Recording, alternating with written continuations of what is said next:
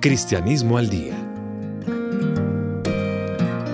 Un aporte a la reflexión espiritual sobre temas de actualidad. Dirección y presentación. Padre Alberto Múnera, de la Compañía de Jesús.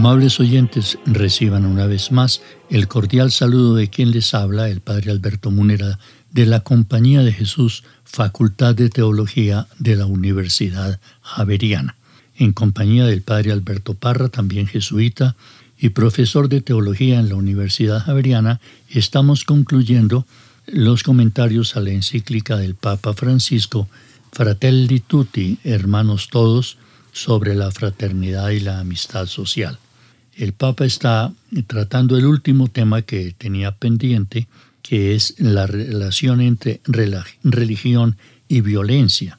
Y en el número 282 dice, también los creyentes necesitamos encontrar espacios para conversar y para actuar juntos por el bien común y la promoción de los más pobres.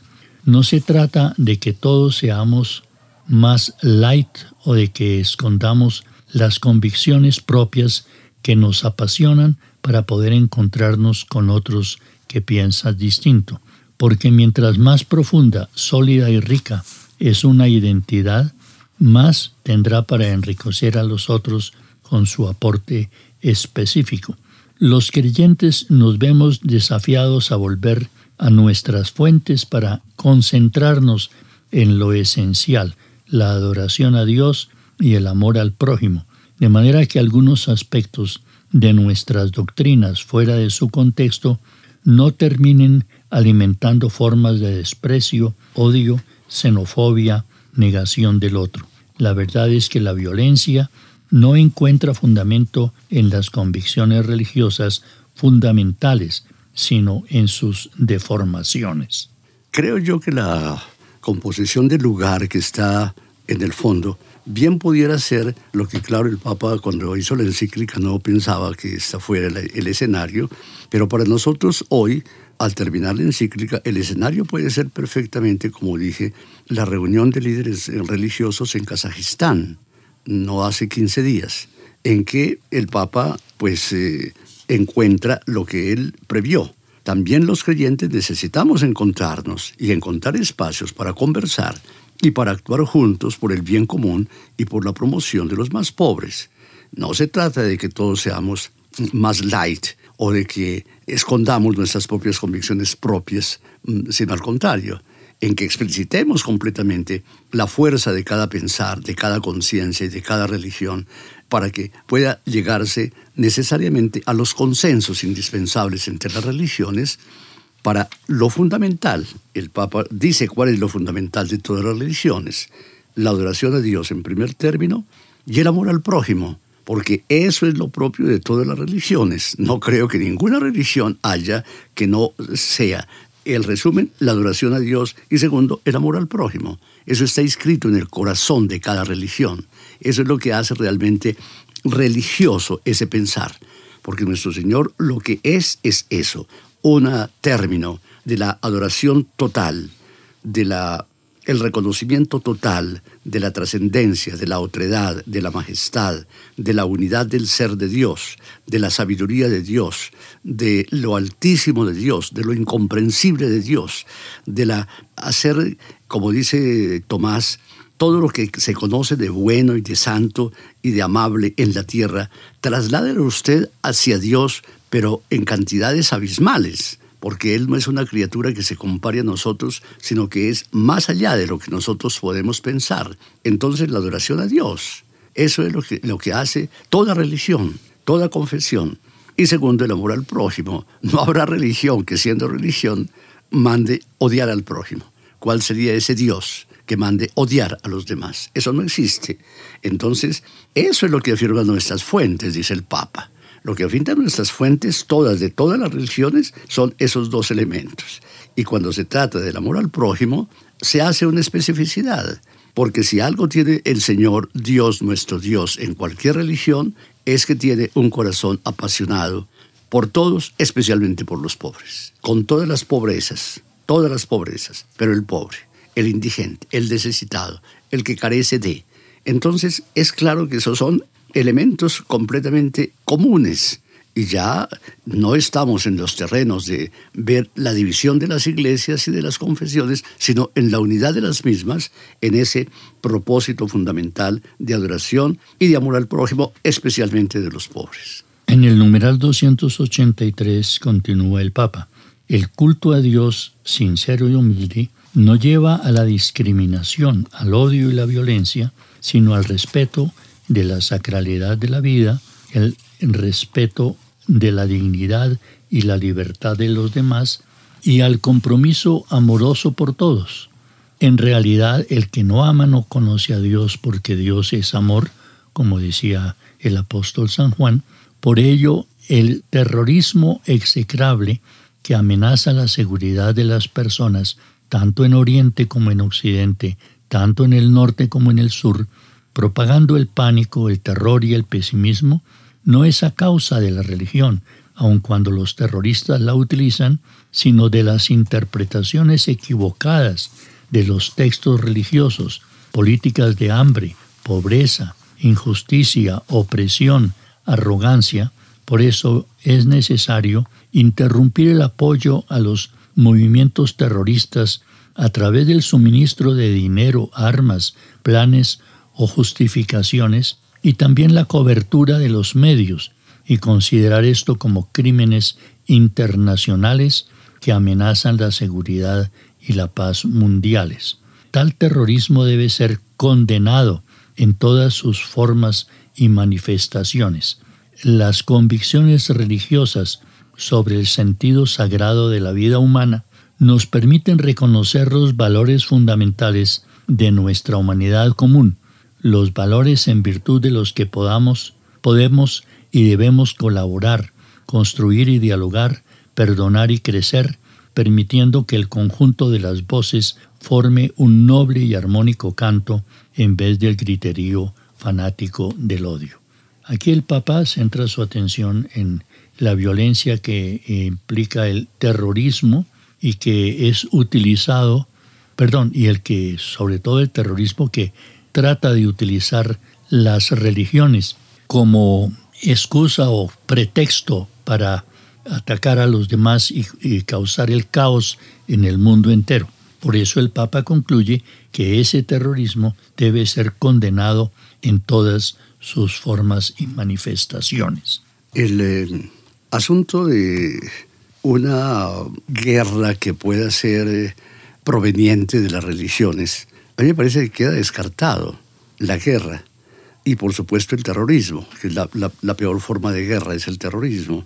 Ahora, ciertamente con la mirada hacia atrás, pues hay que entender que sí, hay que reconocer que sí, que las religiones y, y ahí también la, el cristianismo concreto la Iglesia Católica, participaron también de la guerra, de la guerra religiosa, de la persecución religiosa, de la persecución a los judíos y de la persecución especialmente a los mahometanos, y que eso hay que reconocerlo y sentir vergüenza por esos trazados históricos que nunca jamás deberían repetirse.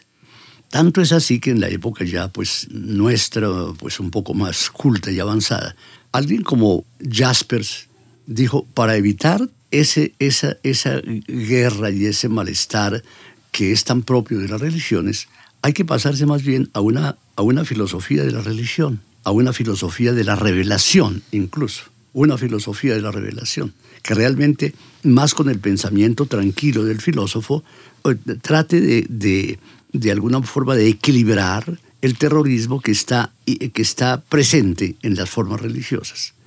Lo mismo podríamos decir con, con, ese otro pensamiento que a través de las religiones pudo llegar a postular una ética universal. A mí me parece que todo eso es bueno, claro. ¿Por qué no, mirando todas las religiones, se puede crear una ética universal, un comportamiento que no sea común a todas las religiones?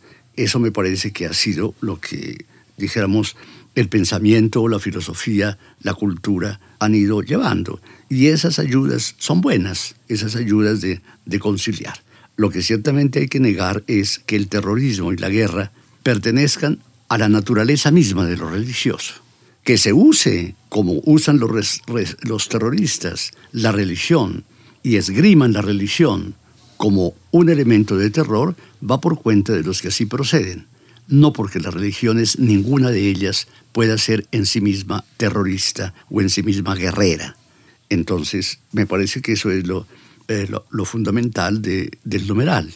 Las convicciones religiosas sobre el sentido sagrado de la vida humana no permiten reconocer los eh, valores fundamentales de nuestra humanidad común, nos permiten, digo, nos permiten reconocer los valores de la virtud de los que podemos y debemos colaborar, construir, dialogar, perdonar, crecer, permitiendo así pues un conjunto de voces que son diferentes de las distintas religiones, pero que forman realmente un noble y armónico canto de amor de Dios, de adoración de Dios y de amor al prójimo.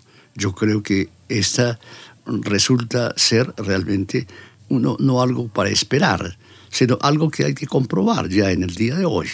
Yo sigo insistiendo en la reunión de hace 15 días.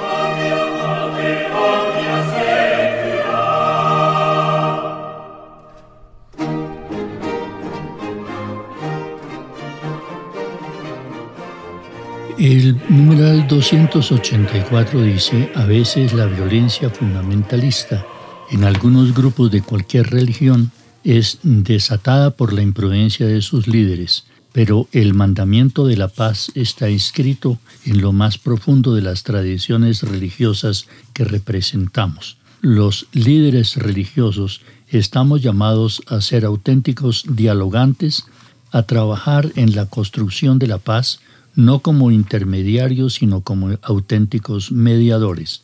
Los intermediarios buscan agradar a todas las partes, son con el fin de obtener una ganancia para ellos mismos. El mediador, en cambio, es quien no se guarda nada para sí mismo, sino que se entrega generosamente hasta consumirse, sabiendo que la única ganancia es la de la paz. Cada uno de nosotros está llamado a ser un artesano de la paz, uniendo y no dividiendo, extinguiendo el odio y no conservándolo, abriendo las sendas del diálogo y no levantando nuevos muros. Alguien tendría que darse el trabajo de ver si lo que el Papa en este momento recomienda para los líderes religiosos, que estamos llamados a ser auténticos dialogantes, no es exactamente prácticamente lo mismo que él dijo a todo lo largo de la encíclica, especialmente a los políticos a los que tienen realmente en la polis esa misión de unir, no de dividir.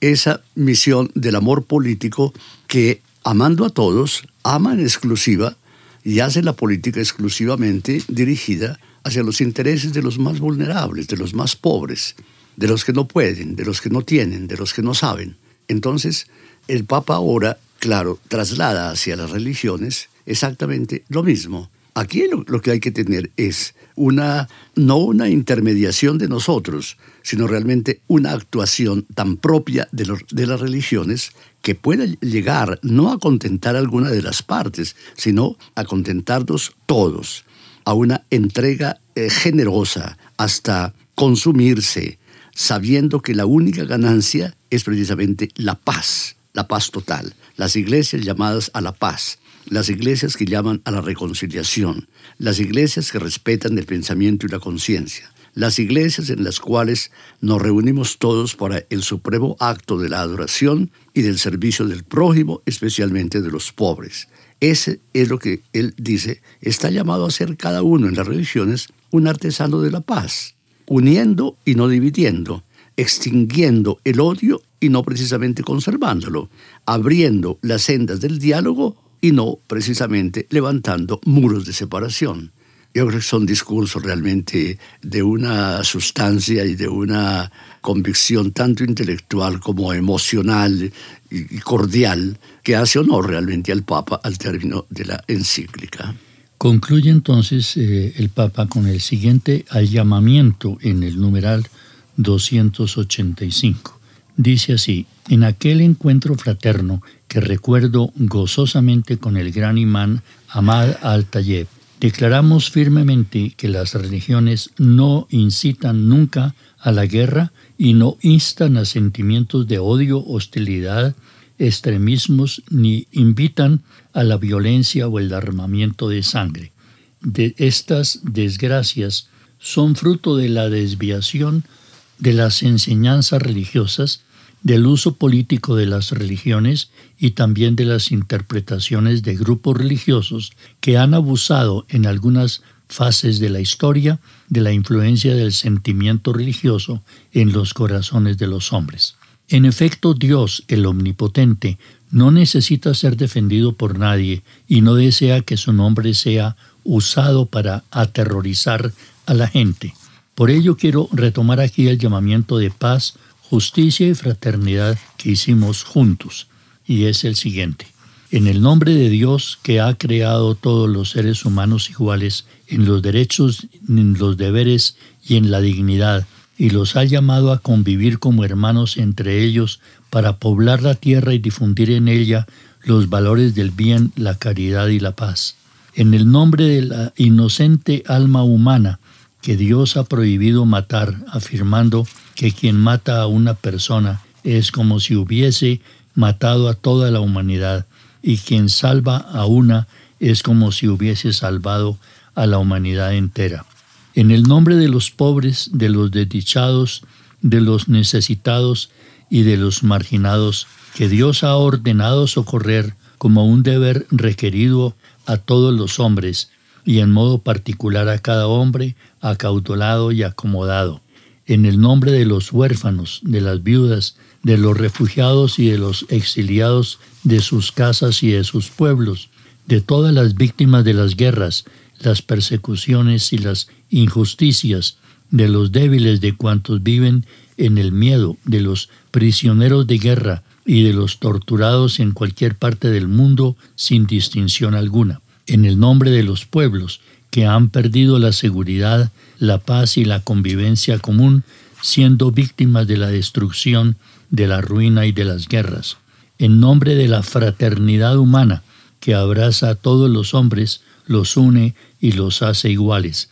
En el nombre de esta fraternidad, golpeada por las políticas de integrismo y división, por los sistemas de ganancia insaciable y las tendencias ideológicas odiosas que manipulan las acciones y los destinos de los hombres.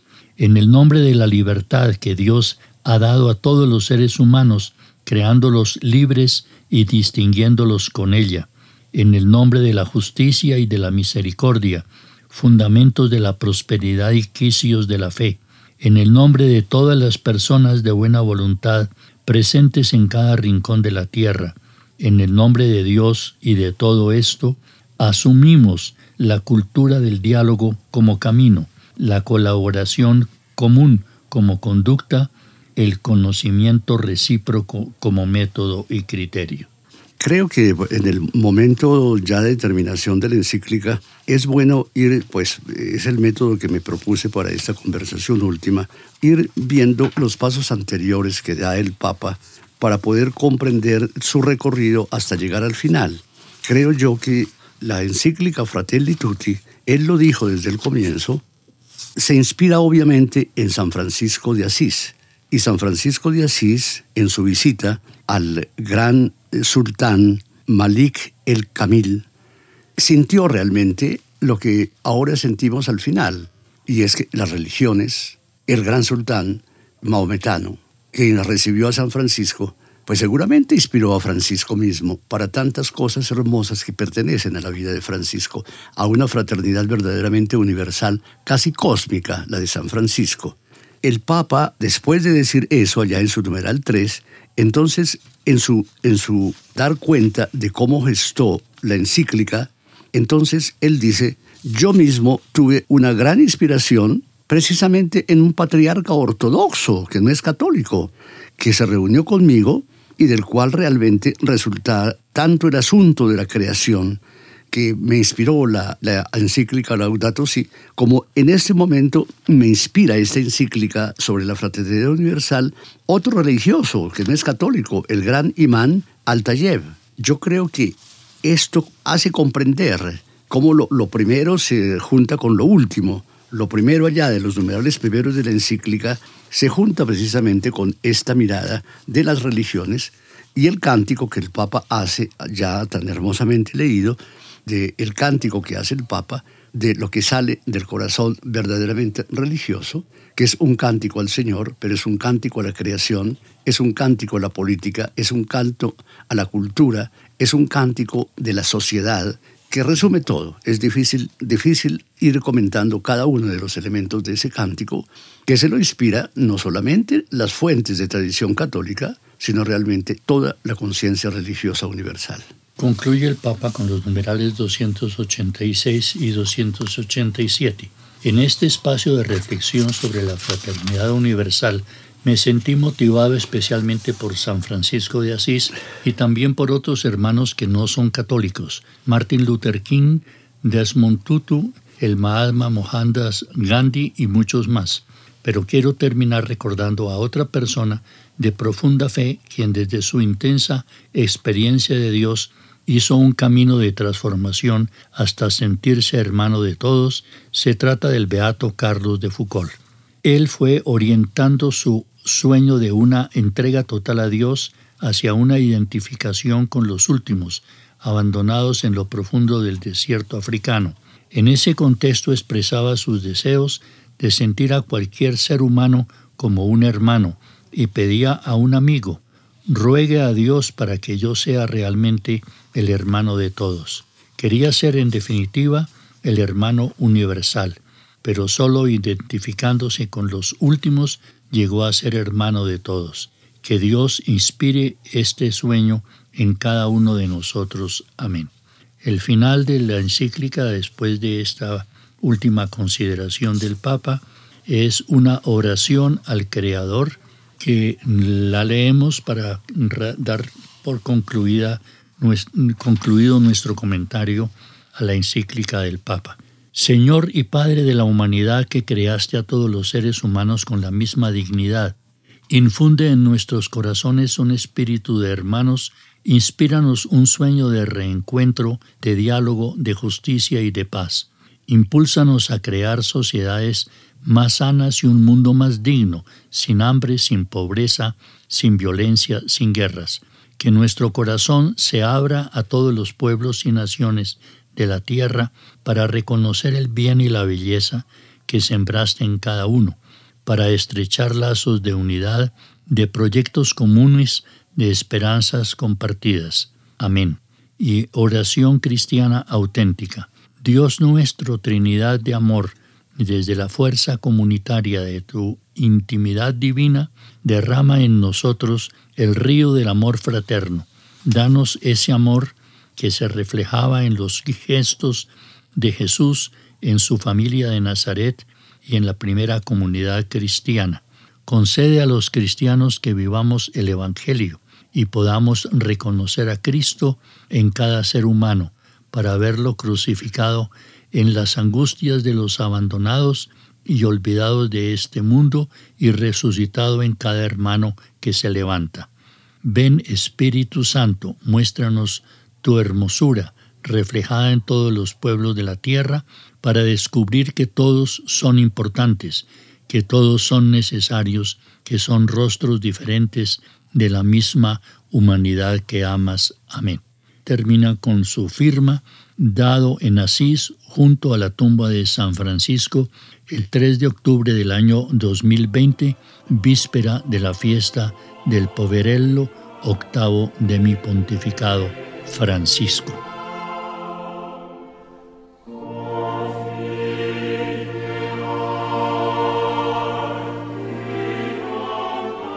Amables oyentes, al concluir estas consideraciones y comentarios que el padre Alberto Parra y el padre Alberto Múnera hemos eh, terminado de realizar después de muchos programas de Cristianismo el Día, les queremos agradecer sinceramente su amabilísima atención y su gentil sintonía para conocer a fondo el pensamiento del Papa Francisco, que nos honra con esta maravillosa encíclica Fratelli Tutti, hermanos todos, sobre la fraternidad y la amistad social y que realmente nos ha permitido penetrar en, un pensamiento fundamental para el cristianismo actual y para todas las religiones. Nos acompañó en la ingeniería de sonido, como siempre en todos los programas, Laura del Sol y eh, Daniel Ángel en la producción del programa. A ellos un especial agradecimiento por su admirable colaboración.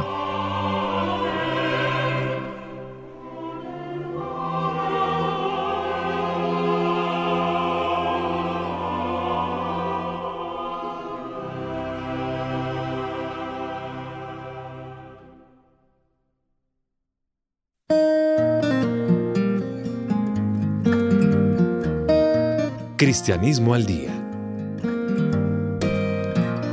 Un aporte a la reflexión espiritual sobre temas de actualidad. Dirección y presentación. Padre Alberto Múnera, de la Compañía de Jesús.